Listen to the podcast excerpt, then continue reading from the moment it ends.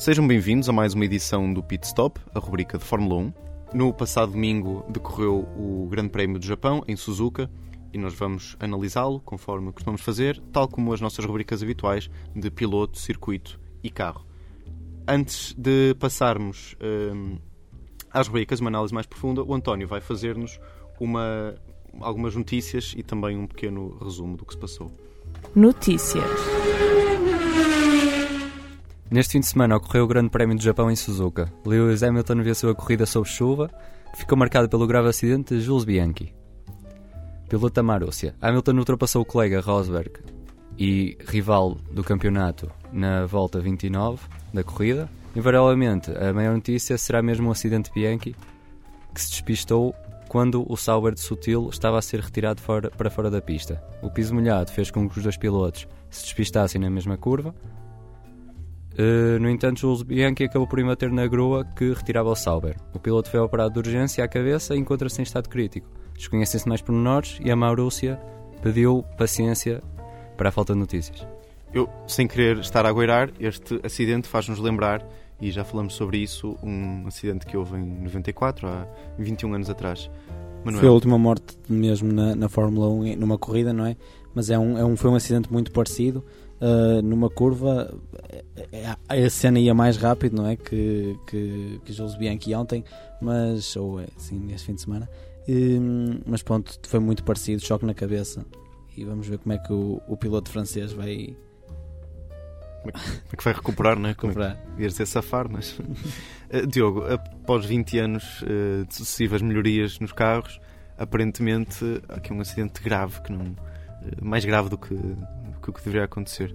O que é que as equipas têm feito nos carros? As equipas têm feito as melhorias que a FIA exige, mas ainda não há nenhuma linha nos regulamentos que diz que os carros têm de ser à prova de tratores. A FIA devia pensar noutras formas de retirar. Bem, a FIA tem outras formas de retirar os carros do sítio, só com mau tempo em Suzuka. Não, e se me deixam só fazer aqui um à parte e culpar um pouco a FIA, porque para mim o acidente do Jules Bianchi foi de culpa da FIA.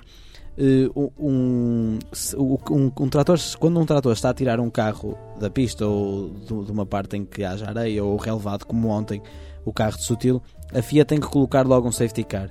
Uh, não há condições porque pode acontecer uma coisa como estas. É, é, improvável, é verdade, mas as coisas acontecem. E ontem o que aconteceu foi mesmo isso. O, o, o Bianchi foi contra o trator que estava a retirar um carro. Foi o caso no milhão. António.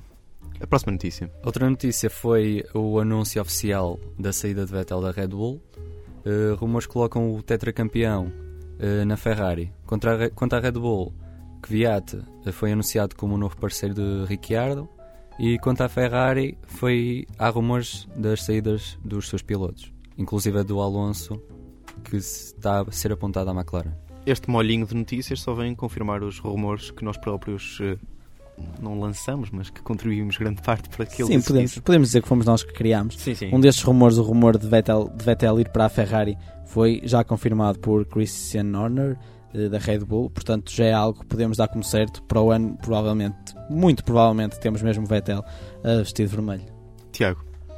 Uh, na minha opinião, uh, ou, ou teremos um ano em que, em que Vettel não compita na Fórmula 1 ou vá para outra modalidade enfim, ou, ou então ele vai mesmo para a Ferrari ou até para outra equipa. Por exemplo, gostava de o ver na Williams porque um bom piloto uh, brilha em qualquer equipa, na minha opinião.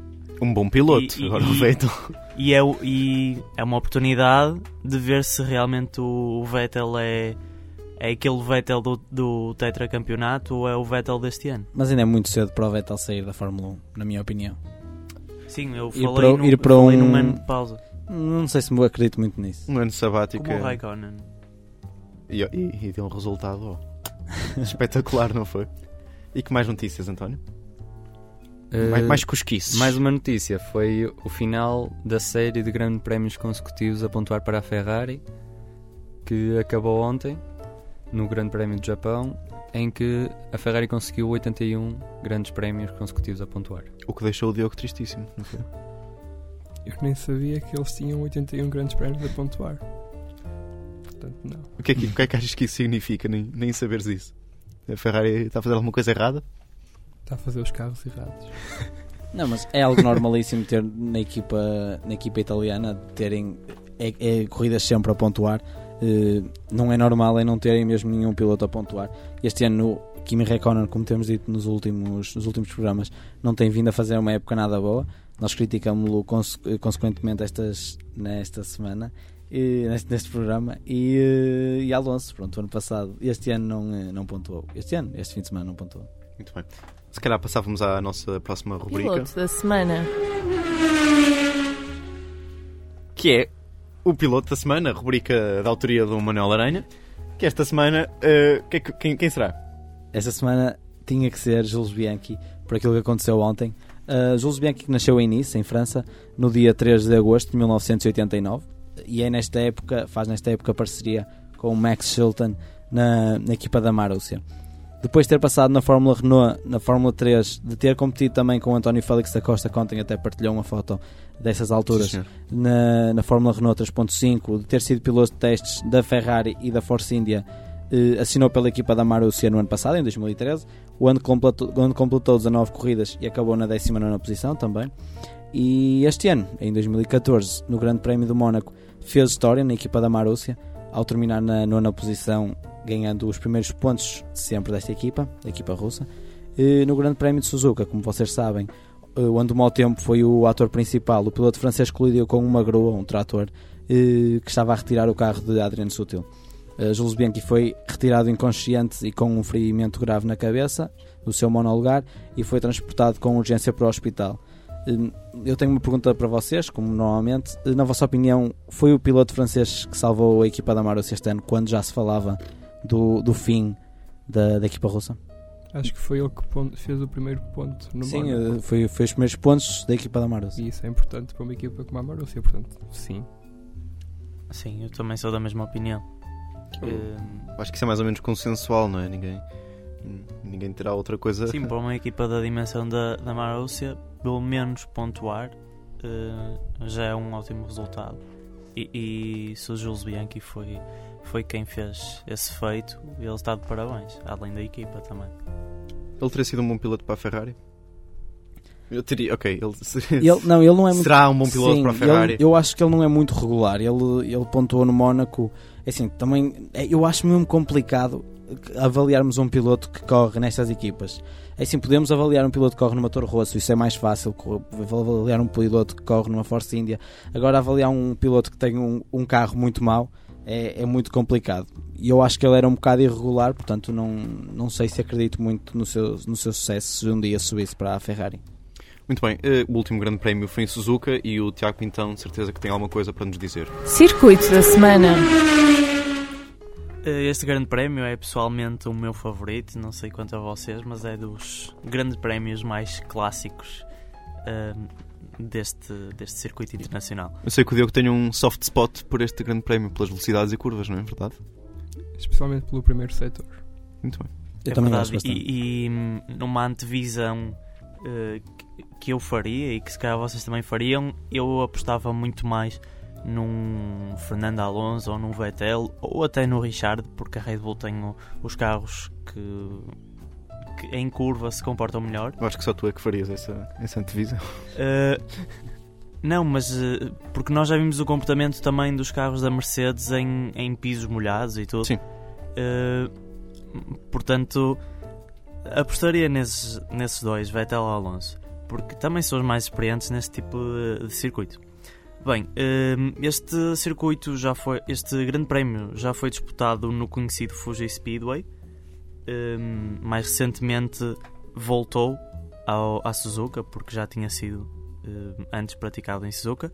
Uh, consiste num, num circuito de 18 curvas, mais ou menos 5.8 km e são 53 voltas de, de pura emoção, na minha opinião. A volta mais rápida neste circuito foi de Kimi Raikkonen no seu McLaren Mercedes V10 eh, em 2005 com o tempo de 1.31 540 e memorizem bem este número porque eu a seguir vou dizer o tempo que o Hamilton fez este fim de semana. Diz outra vez então? Um Para as pessoas 31. lá em casa, hein? 1.31 540. 1,31. 1,31. Tem uma certa métrica. Sim, sim, O, o maior vencedor foi, foi o Schumacher com 6 vitórias. A equipa mais vencedora foi a McLaren, Hum? com 9 vitórias. Uh, quanto a este fim de semana, o pódio foi constituído por Hamilton, Rosberg e Vettel. A pole foi do Rosberg, 1.32.506. E a volta mais rápida foi do Hamilton, que foi 1.51. 20 segundos. 20 segundos? Sim, é com chuva. 20 Com segundos chuva com chuva E menos 4 cilindros, às tantas. a 20 segundos. É muito, foi um é 32, muito, muito, portanto. muito. Deu, Menos achas que com segundo. 4 cilindros eh, isto ia ao sítio? Com mais 4? Não, em tempo de chuva isso não faz muita diferença. Uh, Mercedes, Red Bull e Williams, na minha opinião, dominaram este grande prémio e hum, conseguiram dominar as curvas de Suzuka. E como é habitual, o Diogo Mota vai assinar a próxima rubrica. Carro da semana. O que nos É, traz esta semana, Esta Diogo? semana trago o Mercedes W05 e vou começar pela parte da frente.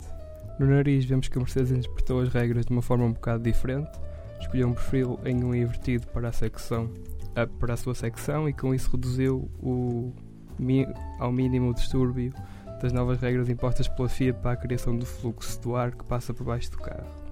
A asa frontal é provavelmente a parte aero- aerodinâmica mais envolvida ao longo da época e alguns aspectos que a caracterizam são os endplates divididos em dois, uma pequena asa preta perpendicular a sair entre essa separação e a, e a função dessa asa preta é dividir os fluxos de energia elevada dos de baixa energia sem causar muito atrito.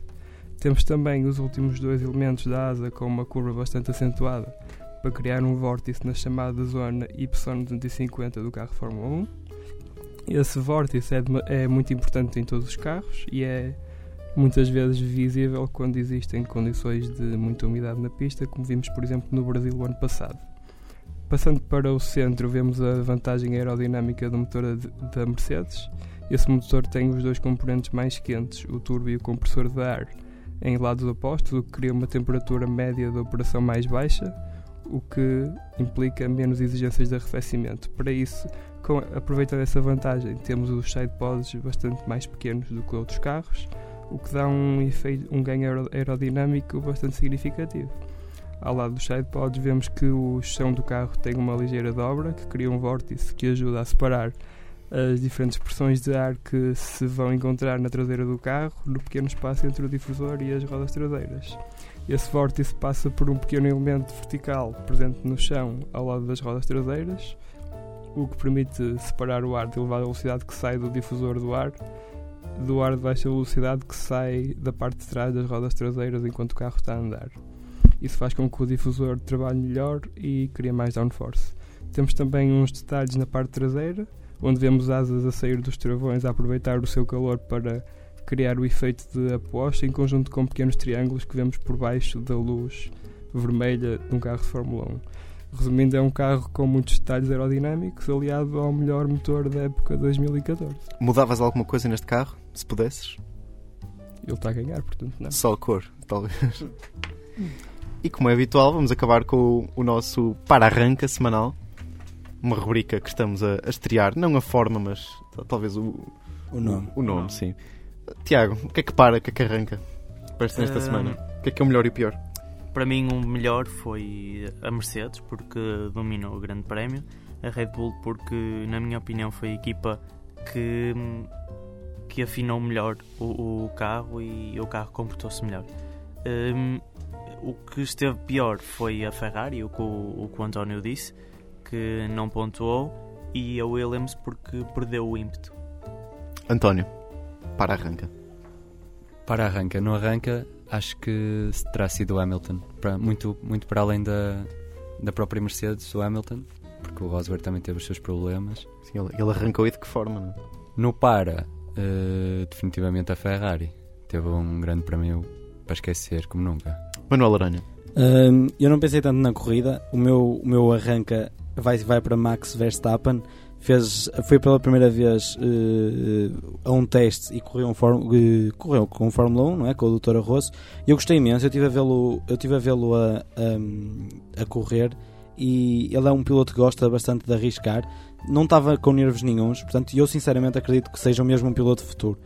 Eh, o, meu, o meu para vai para a FIA porque eu acho que não tinha. Não havia, primeiro, não havia condições. Eu sei, nós todos gostamos de ver Fórmula 1 quando há aquelas interrupções, nós queremos mesmo é que comece, mas as condições têm que haver e quando não há condições de um helicóptero levantar voo, isso. O, o, o, o, Grande Prémio não pode acontecer. E depois é, foi isso, foi não terem antecipado o Grande Prémio, que também poderia ter sido uma solução, e mesmo o facto de não terem colocado o safety car antes de. Ou, ou, as bandeiras, não sei se houve bandeiras, mas terem, terem resolvido a, a, com aquela entrada do trator de outra forma. Deixe-me só recordar que já comentamos isso para o ano, uh, qualquer paragem que, há, que, que ocorra, uh, há um arranque da grelha inicial. Exatamente. Verdade. Diogo, para arranca. No meu arranca temos a Mercedes que garantiu mais um pódio e está a uma corrida de ganhar o campeonato de construtores. Incrível. E também tenho o Button que voltou a mostrar o seu talento, que esteve escondido nestas últimas corridas de reagir a condições de tempo variáveis. No para tenho o acidente do Bianchi e a recusa por parte da organização para alterar a hora de, a hora de início da corrida. Sim, isso é mais ou menos consensual. Já agora, não sei se algum de vocês, eh, assim, de cor, se lembra ou sabe qual é o recorde de quantas corridas do fim eh, uma equipa garante campeonato de construtores. Mas se este, se este ano da Mercedes não for o recorde, de certeza que estará. Provavelmente terá sido a Ferrari. Ou mesmo, ou mesmo um dos últimos, o, o segundo ou terceiro campeonato do Vettel. Também foi Mas o, não sei se o de construtores. Ah, o de construtores. Pois é, percebes, ah, eu estou okay. a falar disso. É que, é, é que claramente, certeza claramente que é porque... do... Talvez é Ferrari num daqueles anos com uma dupla muito boa, mas... Sim. Ou a McLaren quando ganhou 15 das 16 corridas. Pois. Isso ainda é recorde. Isso ainda é recorde. Isso ainda é recorde. Muito bem. O Pit Stop despede-se desta edição. Para a semana, como ia dizer que já é o Grande Prémio da Rússia, mas não podemos garantir nada, não é? Sim, porque por causa do tufão não têm a certeza se, se vão conseguir transportar tudo a tempo. Vamos lá ver. Caso exista, vamos fazer a sua análise. Caso não exista, fazemos a antevisão desse ou do próximo. Até para a semana.